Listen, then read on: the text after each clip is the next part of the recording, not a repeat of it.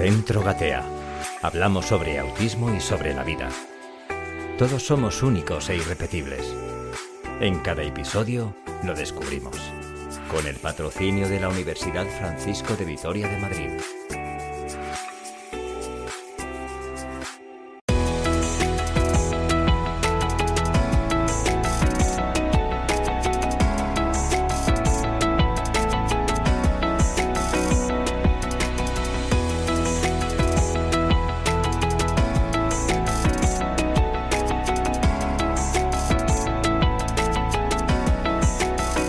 Saludos gateadores, gracias por acompañarnos otro programa más. Os invitamos a compartir este ratito de formación, de información. Vamos a gatear. Y cómo no, lo hacemos de la mano de Marta Rodríguez, gerente de Gatea. Buenas tardes, Marta, ¿qué tal estás? Buenas tardes, Raúl, buenas tardes a todos. Oye, desgraciadamente, como siempre hemos hecho hasta ahora en estos capítulos anteriores, lo hacíamos desde el epicentro de Gatea, donde está la acción, pero bueno, pues eh, mis problemas eh, un poquito de tiempo. De pues, logística, de logística, Raúl, de logística, que, es, la vida muy complicada.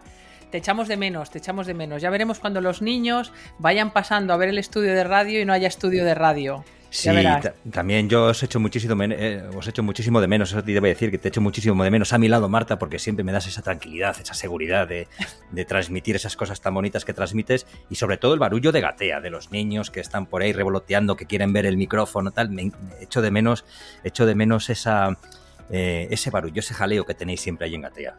Aquí está, aquí está el barullo. El barullo de los jueves lo estoy oyendo y bueno, ni tan mal que no entre algún niño a, saludarnos. Se frustrarán porque no te ven, pero bueno, les enseñaré que estás en la pantalla. Bueno, seguro que sí. De momento no tenemos el poder de la bilocación, pero bueno, dentro de poco estaremos juntos otra vez en, el, en nuestros estudios centrales de Gatea.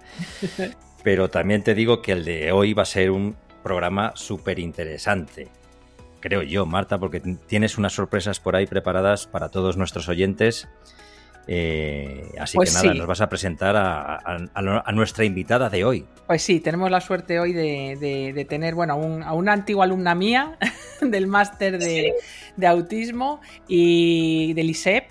Y, bueno, pues a una amiga de Gatea que tiene la vocación metida en la vena que, ejerce su vocación en un aula, en, bueno, en las aulas TEA, en una de las aulas TEA que hay en, que hay en Madrid. Y bueno, creo que, nos puede aportar un montón el, hablar de qué son las aulas TEA, qué se hacen las aulas TEA, cómo se organiza un aula TEA, quién está en el aula TEA, en qué colegios hay aulas TEA, y, bueno, qué equipos forman el aula TEA, qué hacen nuestros niños en las aulas TEA, hasta cuándo pueden estar. O sea, hay un montón de, hay un montón de dudas que tenemos los padres cuando tenemos que decidir la modalidad educativa a la que queremos que, esté nuestro hijo durante un tiempo, porque las modalidades educativas no son algo estanco, los, nuestros chicos cambian de modalidad educativa en función de las necesidades que tienen.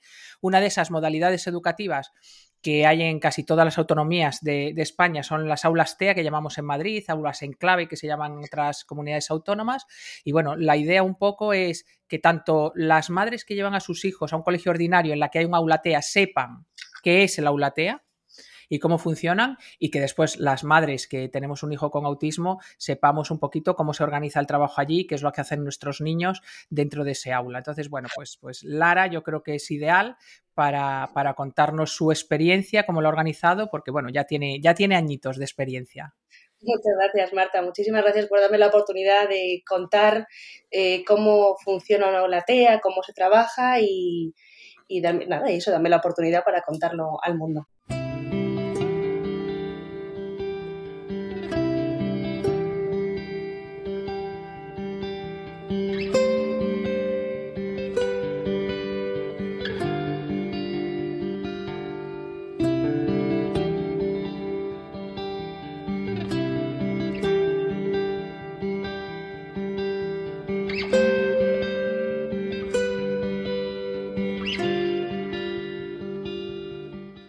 Pues nada, Lara Alonso, bienvenida. Es un placer recibirte en los micrófonos de, Gatea, del podcast de Gatea. Muchísimas gracias. Oye, tengo aquí tu currículum con tu experiencia, formación académica, y ya casi solo podíamos hacer un programa con todo este currículum porque vaya trayectoria que tienes. ¿eh? con, lo, insultantemente joven que eres todavía, por favor. Muchísimas gracias. La verdad es que siempre quise ser maestra desde pequeña, pero pues un poco caí de rebote en el mundo del autismo y me apasionó y aquí me he quedado. me gusta muchísimo este, este mundo. Bueno, Laura sí que tiene la necesidad de estar formándose constantemente, que yo creo que es una necesidad que las personas que nos dedicamos al autismo, si no la tenemos, nos lo tenemos que hacer mirar.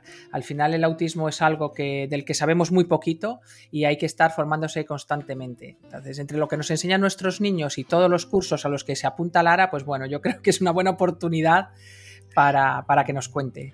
Yo voy a destacar a los oyentes algunos de tus datos, Lara, si no, te, si no te importa. Maestra de educación primaria con mención en pedagogía terapéutica y audición y lenguaje, voluntaria, colaboradora y coordinadora en distintas fundaciones, etcétera. ¿Qué te falta por hacer, Lara? Pues un podcast con Gatea me faltaba. Bueno, pues ya estamos en ello, estamos en ello. Para incluirlo en tu currículum. Me falta tiempo siempre, todo lo que quiero hacer, me falta tiempo, pero, pero bueno, hago lo que puedo. Sí, sí. Bueno, vamos a entrar en materia, si no os importa, a, tanto a Marta como a Laura, y explícanos qué es eso, precisamente, qué es un aula TEA.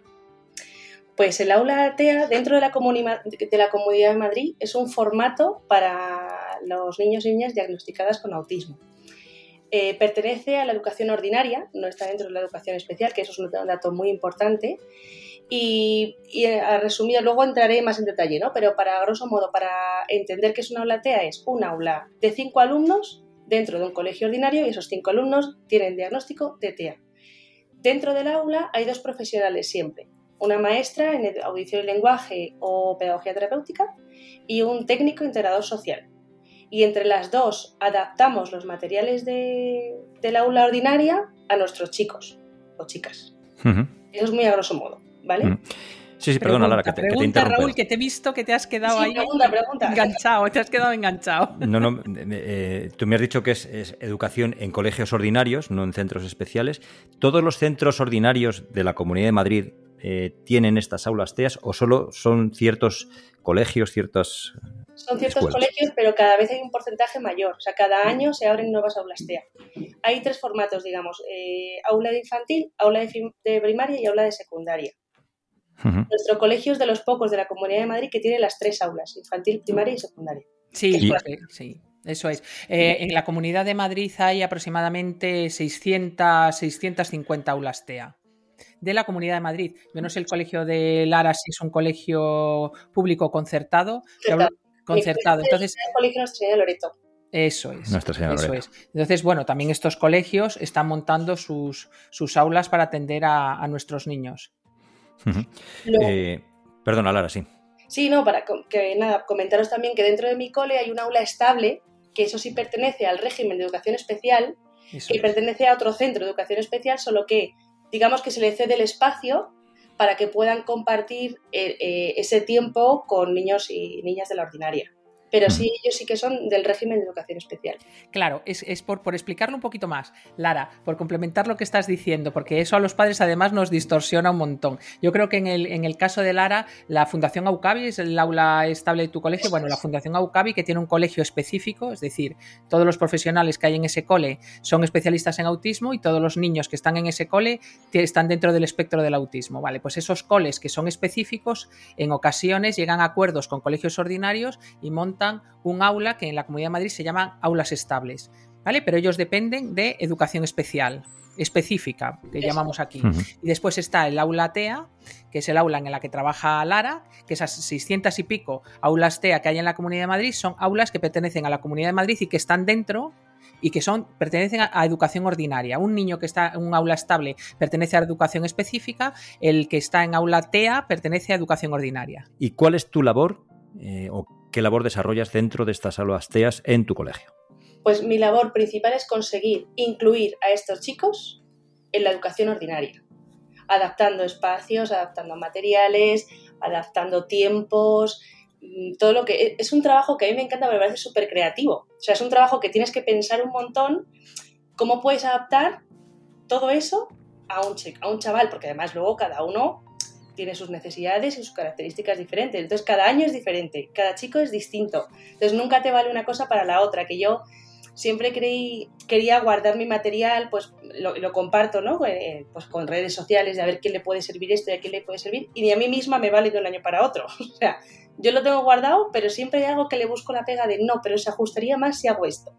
Sí, además es que no vale de un año para otro para el mismo chico. Efectivamente. Porque dices, es que a ver si me vale para, para este chico el año que viene. No, no, porque como los chicos van mejorando, pues ya no te vale el mismo material. Y después vendrá otro chico nuevo otro año y ya ni de lejos te puede valer el material. Somos los centros que nos dedicamos a atender a personas con autismo, además de, atender a esas personas, somos fábricas de material. Total, total. Es una pila de materiales que al final que están muy, muy bien, pero es verdad que luego nunca se ajusta al siguiente chaval.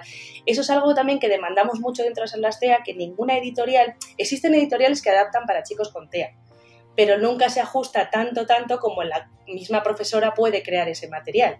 Yo siempre me apoyo en algunas editoriales, pero no es lo mismo como elaborarlo tú mismo, claro. Sí, sí, nosotros en nuestro máster tenemos un módulo que es elaboración de materiales, porque yo creo que es una habilidad que tiene que tener el profesional que se dedica al autismo, sea maestro, sea integrador, sea, sea psicólogo, sea terapeuta, el tener... Eh, el plasmar, el, adaptar, el adaptar materiales y el crear materiales nuevos para una persona en concreto con esas necesidades en concretas. Yo creo que es una habilidad profesional que los que nos dedicamos a esto tenemos que ir adquiriendo y los padres, por supuesto. Lo pasa que, bueno, al final un padre siempre está adaptando para el mismo niño, que es su hijo. Entonces es, complicado, pero más, pero más sencillo. Pero es que vosotros tenéis constantemente niños nuevos y entonces es, es una fábrica, en lugar de una fábrica de chocolate, es una fábrica de materiales. total, total, total.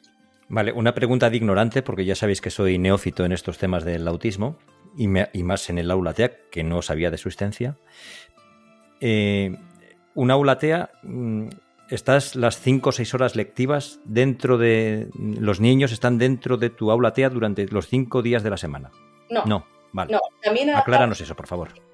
Eh, además de adaptar el material, adaptamos los horarios. ¿Eso qué significa? Hay diferentes asignaturas dentro de una jornada escolar, ¿no? Pues tenemos educación física, música, lengua, matemáticas, inglés, ¿verdad? Entonces, nosotras, una vez que ya conocemos bien a cada chico que tenemos, pensamos, vale, si este chico entra a educación física, ¿qué beneficios va a tener él de entrada a ese aula, ¿no? Em, entonces, en función de las necesidades de cada uno, decidimos, pues si entra todas las horas de educación física, si entra naturales, también depende mucho el formato de, cada clase. Pues si se trabaja con libros, si se trabaja por proyecto, si es una clase más dinámica de moverte, si es por equipo, si es individual. Todo eso son datos que tenemos nosotros en cuenta para saber si ese chico va a entrar X horas a su aula de referencia de dos formas. Puede entrar o él solo con sus compañeros y su profesora de referencia sabiendo cómo es el chaval, porque ya se ha reunido previamente conmigo como tutora de la aulatea, o entra conmigo con el apoyo. Y yo estoy con él esa hora en esa clase. O sea que todos, eh, dependiendo del, grado, como hemos hablado anteriormente en, en, otros programas, Marta, que hay distintos grados de autismo, todos entran. No tanto en función del grado, Raúl, sino tanto en función de, eh, de, las, de las, necesidades de ese niño en cada momento. Eh, depende de cómo se encuentre, ellas tienen que evaluar si puede ir a clases de matemáticas o de gimnasia. Por ejemplo, te voy a poner un ejemplo y me corrige Lara si estoy equivocada. Imagínate un niño, independientemente del grado, que tiene una alteración sensorial importante por ejemplo, auditiva. Y las clases de gimnasia ese día son en un pabellón donde hay una reverberación del sonido impresionante. Aunque él vaya a gimnasia fuera, en el, en el, patio donde esa reverberación no se produce, entonces ese niño puede asistir a esa clase. Pero Lara puede decidir que si se hace en el interior, donde hay una reverberación tremenda y ese sonido le está perturbando un montón y le puede afectar a nivel conductual, ella decide que a esa, que a esa clase. Y estoy poniendo esa eh, este ejemplo porque me parece el más fácil de entender, pero lo mismo con matemáticas, con ciencias, con, y después cada, cada claustro cada claustro es un mundo. Efectivamente. Es decir, los claustros de los, profes, de los colegios no todos tienen formación en autismo. Entonces, una de las, de las dificultades y de los retos que tienen las aulas TEA es que también tienen que dar formación y, intentar que los claustros se alineen un poco en su forma de trabajar y de intervenir con nuestros niños. Pero lo que está genial y a mí me parece una, una idea estupenda es que se individualiza, se personaliza la educación de cada uno de los niños del aula. Y yo te diría que en cada momento no hay un programa que todos los días ese niño vaya a hacer, sino que en función de cómo se encuentra ese niño, eso se puede modificar. Entonces es la personalización extrema de la educación de una persona. Es como una especie de sueño, conseguir que un niño reciba lo que necesita en cada momento. Sí, es una educación, por decirlo así, muy flexible, porque y al igual que un profesor de matemáticas o un tutor tiene su programación de aula que dura un año, nosotros lo que hacemos son que nosotros una programación anual es inviable porque un chaval cambia muchísimo de un mes para otro. Entonces lo que tenemos es como una mini programación para cada chaval trimestral, para cada chico. Entonces, el primer trimestre suele ser un poco de prueba porque, bueno, estamos empezando a conocernos, aunque ya llevo alguno, con ellos llevo ya siete años, pero el primer trimestre siempre es de prueba y establecemos unos objetivos para ese trimestre para cada área y cuántas horas va a entrar y, qué, perseguimos con esa entrada. Eso también es importante porque es, voy a entrar a educación física porque puede, porque puede, no. Bueno, hay, otro motivo, pues socialización o movimiento corporal, hay, muchos objetivos que yo quiero cumplir por esa entrada. O sea, hay unos argumentos y unos criterios pedagógicos a seguir para establecer que ese chaval entra a música. Oye, has dado un dato que me parece muy interesante eh, que hacéis planes trimestrales, porque cada mes, que te he querido entender, que cambian mucho los, chicos, los muchachos. Sí, es que hay chavales que cambian un montón, al igual que hay algunos que son un poco más estables, hay algunos que de repente en, que te planteas tú, no sé, voy a poner un ejemplo tonto, ¿no? De, en, este primer trimestre vamos a hacer, eh, yo qué sé, sumas. Y de repente te pones con él y es un crack y lo coge en una semana vale, pues eso, entonces vamos a flexibilizar y voy a avanzar. Es la suerte del aula TEA, que son cinco. Son cinco chavales para dos profesionales. Entonces, es una ratio que está bien para poder ajustar mucho la programación educativa. Mm. Oye, estos dos profesionales que me estáis diciendo que estáis en el aula TEA, eh, ¿cómo basáis el aprendizaje? ¿A través de imágenes, de conceptos? Em, Sí, las tres aulas seguimos la máxima de que son pensadores visuales, son chicos que a través de pictogramas o objeto real, imágenes, funcionan muy, muy, muy bien. O sea, vamos, lo tenemos súper demostrado. Y con eso, pues tenemos una programación o sea, tenemos, ¿cómo lo llamamos? El panel de información. Tenemos un panel de información para cada chico, de, por las mañanas llegamos, hacemos una reunión de equipo, este año lo llamamos así porque el año pasado yo estuve en infantil y ahora estoy en primaria, entonces no lo llevo a llamar asamblea para que piensen que son más mayores, ¿no? Y hacemos una reunión de equipo, incluso a veces llevo como un, un bizcochito por la mañana, ¿no? Y nos sentamos en la mesa redonda, parecemos ejecutivos por la mañana, y, y organizamos el día a día. O sea, cada día es una organización y ellos saben que tienen a primera hora esto, a segunda hora esto, entonces ellos van siendo autónomos y eso es visual. Eso ellos lo tienen, algunos lo tienen en pictograma, que bueno, no sé si eh, un pictograma es una imagen. Sí, sí, sí. sí, Vale, vale, vale. Lo tenemos en pictogramas o algunos con texto directamente. Ajá. Que bueno, lo tienen integrado, pero sí lo tienen todo el día porque es algo visual y ellos les tranquiliza mucho tenerlo siempre delante. Lo que tratáis mucho, entiendo, que es favorecer la autonomía de estos muchachos, de estos chavales que están en vuestra aula, ¿no? ¿Y, en, qué, en qué basáis? Eh, ¿Hay alguna metodología en la que os basáis para favorecer esta, esta autonomía para ellos? Hombre, una metodología pura, igual alguien lo sigue, pero yo no. o sea, hay metodologías, pues eh, muy famosa, metodología Teach, pero, pero yo no la sigo a rajatabla pura y dura. De hecho, creo que no se considera una metodología, creo que es como una orientación, ¿no? Sí, Algo así un enfoque, una forma de sí. Sí, un enfoque, pero bueno. Sí, nosotros tampoco, quiero decir, al final con autismo hay que ser muy ecléctico porque eh, al ser un espectro y no haber ni siquiera dos personas que sean iguales, lo que sí que tienes es que conocer todas las metodologías y adaptar un poco cada, cada las metodologías a los chicos. Es decir, ella, ella seguro que tiene su aula eh, organizada con el método Teach, pero a la vez está haciendo Denver cuando hace no sé qué y después utiliza esta otra metodología para enseñar a sumar y utiliza otra totalmente diferente para enseñar a leer a un niño, pero le enseña a leer a otro con otro método diferente. O sea, requiere una formación tan impresionante que, que, que, te ayude, que seas capaz de decidir qué metodología tienes que utilizar con cada niño para enseñarle qué. ¿Vale? Entonces hay metodologías que sí que te ayudan, pero después con otros niños no funcionan. Entonces es muy, muy, muy, muy importante y no siempre se cumple, y aquí reivindicamos un poquito esa necesidad de formación que tiene que haber en las aulas TEA, es imprescindible que los profesionales que trabajan en el aula TEA tengan esa superformación especializada en autismo para formar al claustro también, pero para atender a los niños de una forma muy individualizada, para darle a cada niño lo que necesita. Claro, porque además cuanto más conoces el autismo, más ideas se te ocurren como recurso para enseñar, porque dices, vale, si él piensa así, si a él le llega la información así, ¿cómo puedo yo cambiar esto para que llegue aquí? Lo mismo, pero llega de otra forma. Claro. Y por eso mm. digo que es un trabajo tan creativo el de profesora de aulatea, porque al final, sí, dar clase, pues sí, todos sabemos lo que es, pero, pero dentro del autismo... Bueno, algunos no todos. sí, también. Oye, me has dicho que sois, son cinco niños en estas aulas TEAS y sois dos profesionales que estáis con ellos durante esa clase, donde esa aula, durante el tiempo que estiméis oportuno. Eh, ¿Cómo se organizan esas dos personas para esos cinco niños que están en esa aula TEA?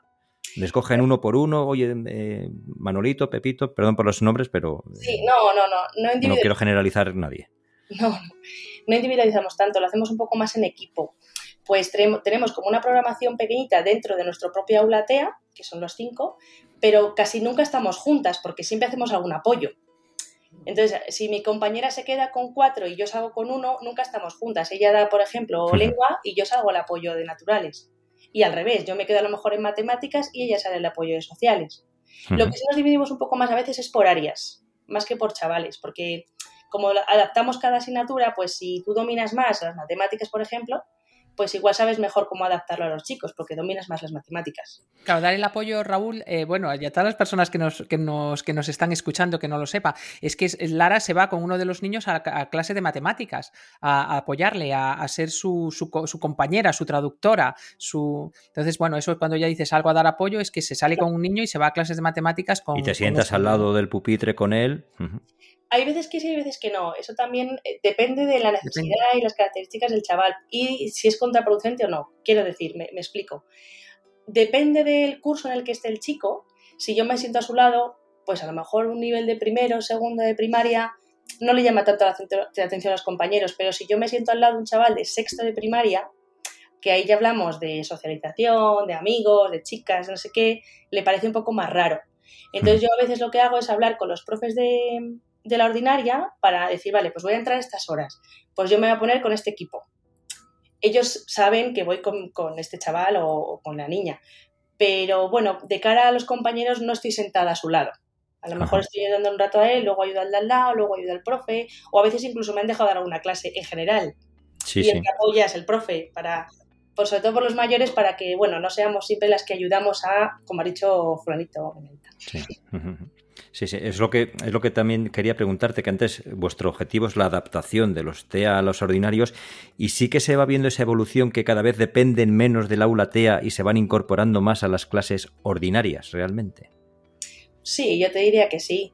Yo creo que sí, que en general sí. Sí, en términos generales ese es el objetivo y, y sí que se van, sí que se van cumpliendo. A, a veces en, con más frecuencia de la que nos gustaría. El drama es cuando en, el colegio de Lara no ocurre porque tienen tres aulas TEA, tienen infantil, tienen primaria y tienen secundaria.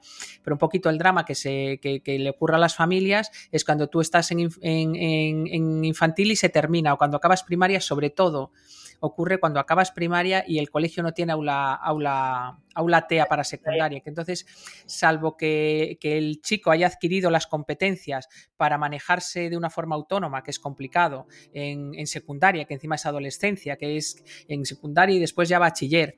Entonces, si no tiene esas competencias y necesita el apoyo, para los padres es dramático que en el colegio no haya ese, esa siguiente aula TEA de ese siguiente nivel educativo. ¿no? Entonces, ahí sí que sí que, bueno, para los padres es muy angustioso el que el recurso se pare en sexto de primaria, ¿no? Entonces ahí sí que habría que pedir que cuando se abren aulas TEA en un colegio que mantengan que mantengan todas las, las, edades, las edades y todas las, quiero decir, hasta, hasta, hasta bachiller, que no, que no, te quedes sin recurso en un colegio, porque además cambiarle de colegio para una persona con autismo, que, que lo social, ya hemos hablado mil veces que lo social es un nuclear en autismo, cuando ya conocen el entorno social, tienen sus amigos, sus compañeros, sus profesores, su, su entorno, su entorno, su colegio, su patio, su comedor, cambiarle para ellos supone un estrés y un sobreesfuerzo que en muchas ocasiones es contraproducente. Entonces, cuando se crean aulas, eh, aulas TEA, lo, lo razonable, pero no ocurre, es que se mantuviera a todos los niveles.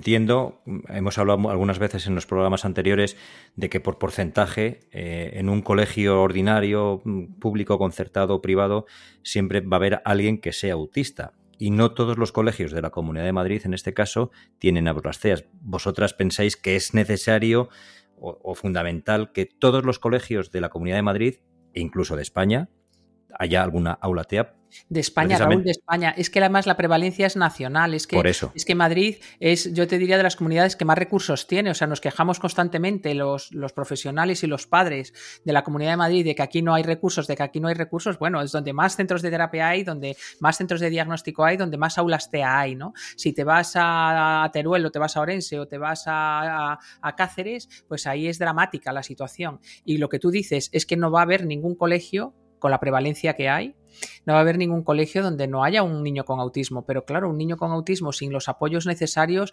es, es, un problema muy grande. Claro, ¿qué, son de esos niños que no tienen ese apoyo de aulatea? Exactamente, exactamente. Sí, sí, esas, esas, aulas hay que crearlas, pero no solo el espacio físico, que está muy bien, no, no.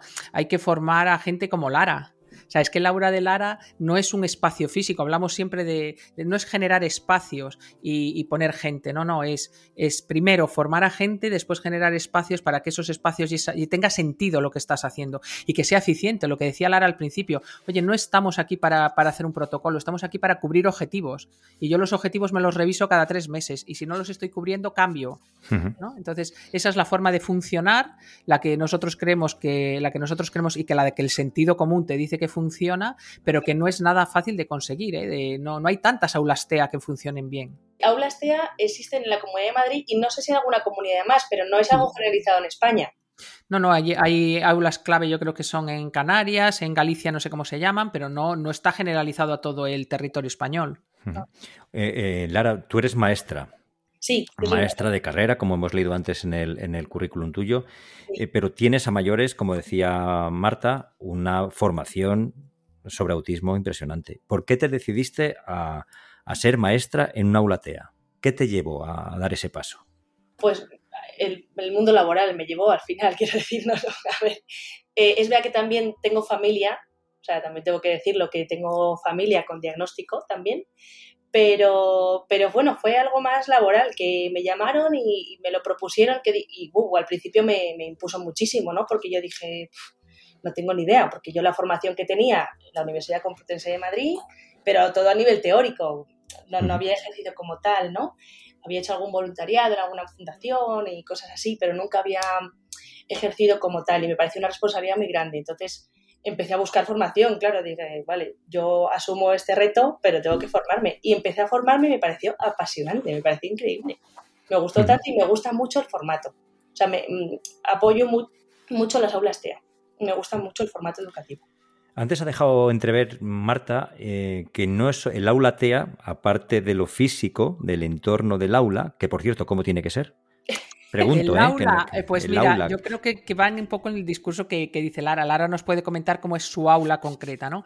Pero yo he visto varias aulas TEA, unas cuantas, y se adaptan, o sea, cambian cada año. O sea, si un niño se va, el aula hay que cambiarla. O sea, el aula está adaptada a los perfiles de los niños que están en ese aula. Ahora nos puede comentar un poco ella cómo la tiene organizada, pero no es lo mismo, no es lo mismo un aula TEA de secundaria que una de primaria, no es lo mismo que tengas pues todos niños de, de grado 1 que, que tengas uno de tres, otro de dos y uno de uno con necesidades totalmente distintas y a veces, y a veces opuestas, ¿no? Entonces, bueno, ya nos puede comentar un poquito cómo lo tiene, cómo lo tiene organizado la de ella. Pues mira, te puedo contar si quieres una, a grosso modo, una de infantil, una de primaria y una de secundaria, porque no tienen nada que ver y además lo que ha dicho Marta, depende de los chicos que tengas cada año, porque yo de un año para otro las cambio. Claro. Que es un poco rollo a nivel logístico e infraestructura para el cole y a veces se tiene algún toque, pero es que es necesario, claro, es necesario. Un aula de infantil es, eh, yo la, la, organizo, mm, ya no tan, o sea, es muy famoso por rincones, bueno, pero rincones de qué? Pues tenemos uno de relajación en infantil para cuando están más cansados y necesitan su tiempo de relax, pero también trabajamos, que en eso sí que necesito más formación y creo que hay poca formación en sensorial. Eh, los, los, chavales muy pequeñajos de infantil es lo que más se tiene que trabajar, pues la propiocepción y, bueno, lo vestibular, todo eso, y es verdad que tenemos poco material para eso. Entonces, todas las pequeñas cosas que podemos encontrar, tenemos ese rincón ahí, ¿no? Y luego tenemos el trabajo en equipo y el trabajo individual. Que el trabajo no es individual, eh, no es que yo trabajo con ella en un rincón, no, trabajas tú sola. Cuando ya sabes trabajar tú sola, trabajas tú sola. Y trabajo en equipo es que yo trabajo contigo y con otro compañero en una mesa redonda. Y luego está la zona de la asamblea, que es la información por las mañanas, pues situarnos donde estamos, ¿no? De algún modo, creo recordar que esas son las de infantil. Luego ya cuando son más mayores, seguimos manteniendo esa zona de relajación, que es más, pues a lo mejor está sentado, más tranquilo, pero no tanto sensorial, porque no tenemos ese conocimiento de sensorial ya más mayores, la verdad. Y luego casi todo es en equipo. También tenemos un trabajo individual, pero trabajamos mucho en equipo. Y el rincón de tecnología, claro. O sea, el ordenador y, bueno, en mi clase trabajamos todos con ordenadores. O sea, cada uno trae su portátil. Porque al final eso genera muchísima autonomía. Algo que a ellos les genera mucha ansiedad a veces es la motricidad, la fina y les cuesta mucho. Entonces, para que no le genere ningún tipo de ansiedad, que nos bloquee el aprendizaje, pues tiramos de portátiles, todas las familias están de acuerdo y empezamos en septiembre y seguimos todos con ordenadores. Qué bien. Y además os imagináis, bueno, seguro que Marta sí, pero, pero cómo, cómo han evolucionado el cambio de papel a ordenador. Es alucinante. Sí, sí, sí. ¿eh? A nivel de procesamiento, es alucinante. Sí, sí. Oye, eh, Lara, cuéntanos a toda la audiencia cómo es un día tuyo en un aula TEA? ¿Cada día es distinto? Sí, sí, no sé. Si... Por mucho que te prepares las clases de la noche anterior para el día. Muy, esta, pero es es lo más parecido a una aventura y a veces un deporte de riesgo. Sí, sí, sí. Además, yo siempre intento, pues eso, tener mi. Pues, el martes 25 tengo lengua, la unidad tal y siempre, pero nunca lo hago. Luego tenemos, al final del día, hacemos un diario de aula. Pues cuando termina el día, que ha hecho cada profesional con cada chico, porque es verdad que, como os he comentado antes, como no estamos juntas todo el día en el aula, yo no sé lo que ha hecho ella, ni ella sabe lo que he hecho yo, entonces luego a veces cuando cogemos a un chaval y queremos seguir avanzando en matemáticas, no sé por dónde va, ¿no? Entonces, bueno, podemos tirar de, ese diario de aula. Que, que, ese documento surgió un poco por la inspección, pero al final nos viene bien a nosotras para, para seguir como la programación, ¿no? Y el día a día, pues tú llegas a tu clase Y, los chicos van llegando, porque hay algunos, hay veces que vienen los cinco, hay mañanas que vienen tres, hay mañanas que viene uno, que yo salgo, o mañanas que coincidimos todos. Em, empezamos, te voy a contar cómo es un día de este año, porque ya te digo que cada año es un, es un mundo, ¿no? Empezamos con una canción. Buscamos una canción que esté un poco de moda ahora, porque como son chavales de primaria, primaria ya cursos más avanzados, pues para que, bueno, tengan como motivo también de socializar en momentos de patio, pues que se sepan ya algunas canciones un poco de moda, ¿no? Y de paso, pues nos despertamos un poquillo por las mañanas. Y entonces hacemos eh, la canción del día, apuntamos a la pizarra el nombre, porque como son canciones con nombres ingleses, pues claro, te puedes imaginar cómo pronunciamos todos. Me vendría muy bien a mí eso de aprender las canciones de moda ahora. Sí, sí. Yo me he quedado en los 80, los 90 como mucho. Pues eso, para que tengan temas de conversación. Y luego hacemos la reunión de equipo que os he comentado antes, que es estructurar su día. Pues yo, pues tú vas a ir a tal hora a tal sitio, a esta hora vas a ir a este sitio. Y, eso es lo que hacemos por las mañanas.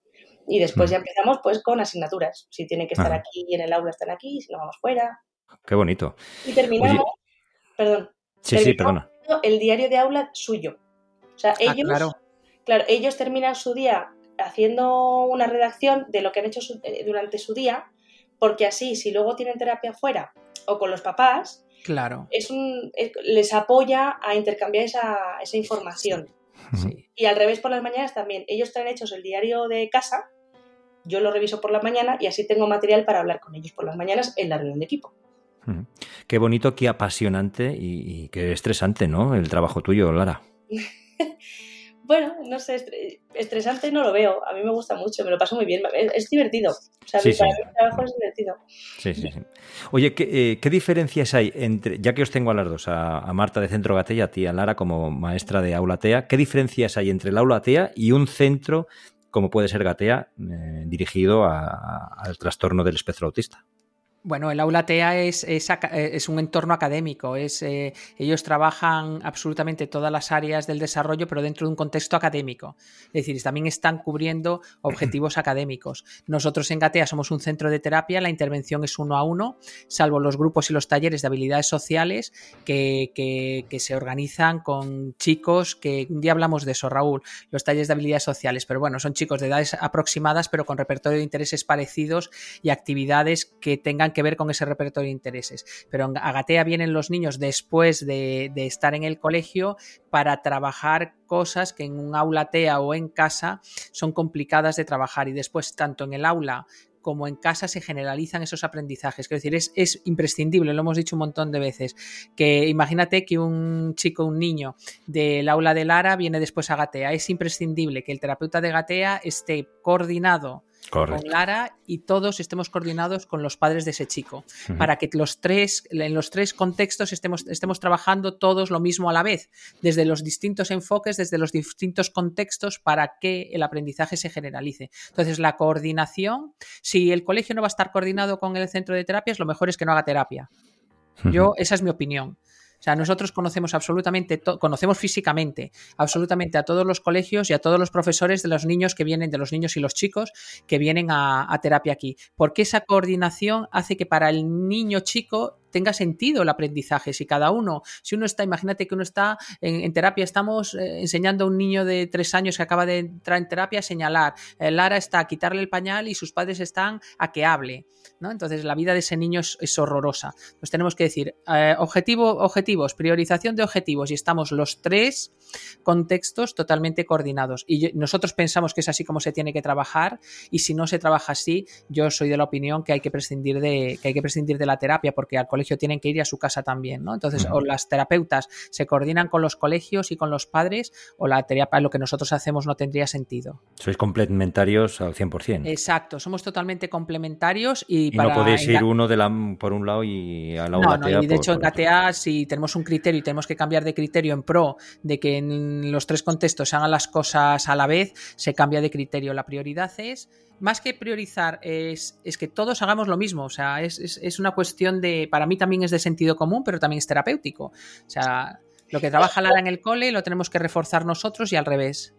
Claro, por ejemplo, el año pasado que estaba en infantil, este año también me coordino con terapeutas y demás, pero en infantil sobre todo, que trabajamos mucho la comunicación, es súper importante, porque si yo, por ejemplo, determino que voy a empezar a trabajar PEX, que es un sistema de comunicación, y la terapeuta considera que no, no puede estar enseñándole ella con tablet y yo con PEX físico. Totalmente. Entonces, por eso tenemos mucha coordinación. Hay que, hay que coordinarse, hay que llegar a un acuerdo y en, bueno, en nuestra opinión, que no es ni buena ni mala, pero es nuestra opinión, yo creo que es el criterio de los padres el que hay que respetar.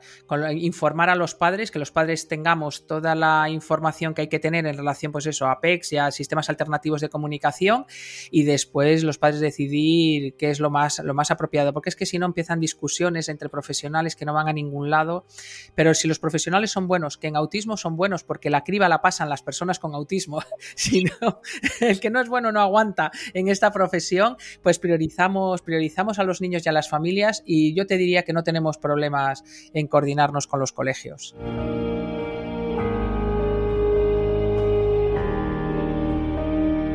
Antes decíais que eh, sería necesario y fundamental que todos los colegios de España tuviesen una aula TEA. ¿Cómo convenceríais? No sé si depende de los colegios o de las consejerías de educación de cada comunidad autónoma, pero ¿cómo les convenceríais a quien tuviese la potestad, la competencia, para que todos los colegios tuviesen un aula TEA? Bueno, pues empiezo yo y termina Lara. Pues con la misma, con un razonamiento muy similar a cómo han adaptado los comedores a todos los niños. Hay dietas con gluten, dietas sin gluten, hay niños que van en silla de ruedas y se han puesto rampas y se han hecho los colegios accesibles. Es decir, eh, una persona con, con, TEA tiene unas necesidades especiales, una forma de aprender totalmente diferente que requiere una forma de enseñar totalmente diferente. Y no tiene ningún sentido que estemos adaptándonos a las necesidades de otros niños y a los nuestros, donde lo nuclear lo social. Y yo abro paréntesis. No olvidemos que al colegio no se va solo a aprender contenidos.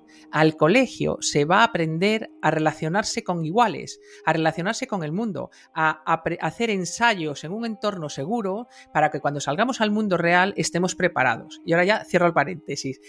Y entonces es en el colegio donde esas habilidades sociales, esas dificultades sociales, y hay, que, hay, que, hay que potenciarlas y hay que adaptarse a esas necesidades de esos niños. Ese es mi argumento.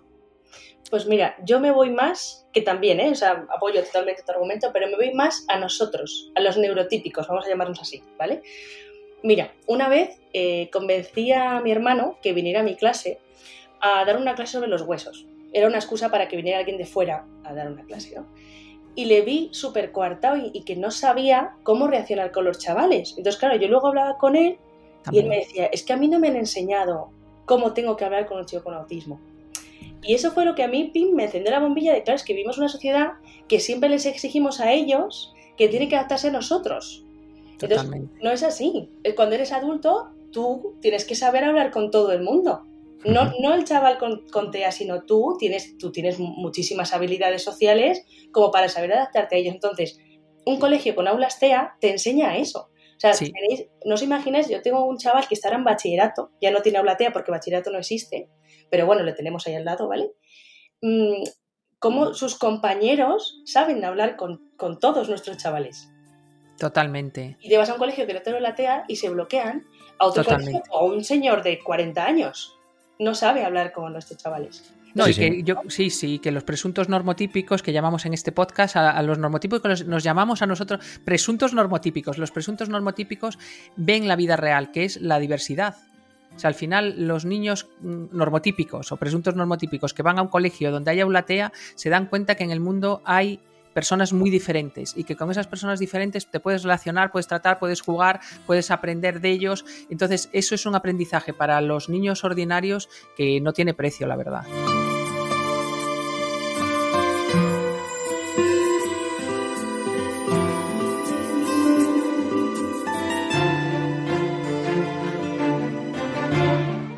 Oye, em, antes has dicho, Lara, que ha ido, invitaste a tu hermano a hacer eh, a que a clases tuyas para que viera. Oye, me has dado pie, Marta, nos ha dado pie para. Ya las has liado, Lara, ya, las has liado. es que yo siempre busco excusas para salir a la calle y, y, yo creo que a los oyentes también que nos escuchan tiene que ser interesante ver cómo trabajáis directamente desde, desde el aula TEA y que nosotros, los micrófonos de, Gatea, lo puedan recoger y que, bueno, pues eh, otra forma de, de, exteriorizar hacia afuera, hacia los oyentes, el trabajo del aula TEA para todos los oyentes. No ningún problema, ahora tendré que hablar con mi director. sí, habla con el director. Mira, por el tono de voz que ha puesto él, ya sabía yo que te iba a pedir algo. Digo, está cambiando el tono de voz, que ya lo voy conociendo. Ya conozco a Raúl los tonos de voz. Digo, este tono de voz es, las voy a liar. Las voy a liar, sí, sí. Sí, sí. Oye, pues nada, yo no quiero interrumpiros más porque ni tampoco a los oyentes, porque ya vamos eh, de tiempo muy sobrados, pero creo que, insisto, podemos hacer otro programa porque tenemos un montón de, dudas, de preguntas que nos gustaría que nos resolvieras más, Lara. Eh, a ver si quedamos otro día presencialmente, o bien en el, aula TEA tuya o en, el estudio centro de Gatea. ¿eh? Perfecto, cuando queráis, sí, sí, yo estoy dispuesta. Nada, muchísimas gracias por, por acercarte hasta los micrófonos de Gatea. Un placer. Nos vemos muy pronto. Lara. Gracias, Raúl. Hasta luego, Marta.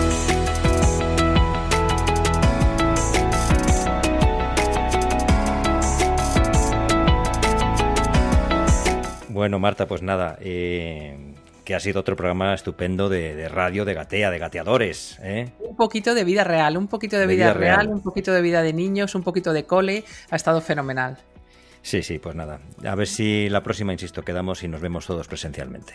No te privas, ¿eh? No te privas de, pedir citas, ¿eh? No, porque es que yo estoy aquí metido en una pecera y estoy como un pez te ahogas, te me ahogo, me ahogo. Necesito salir a ver mundo y, con el micrófono que todo el mundo diga cositas y vea sus, inquietudes y sus testimonios, que es lo, lo principal. Marta Rodríguez, gerente fundadora de Gatea, es un placer compartir contigo, como siempre, este ratito de formación, de información, de radio de gateadores. Y para terminar, pues siempre recuerda a todos los siguientes cómo se pueden poner en contacto con, nosotros, con Gatea. Bueno, pues lo más sencillo es entrar en nuestra web, gatea.org, y ahí tienen, bueno, todas las formas de contactar por email, por teléfono, nuestras redes sociales y, bueno, a través de nuestro podcast también. Pues nada, muchas gracias y hasta la próxima, Marta. Un beso grande a todos, gracias. Queridos oyentes gateadores, espero que os hayamos informado, que os hayamos entretenido y que os haya sido muy útil este programa. Ya sabéis, vais a tener que disculpar mis errores y mi ignorancia. Oyentes gateadores, un saludo enorme. Os animamos a seguir gateando, porque para caminar, primero se tiene que gatear.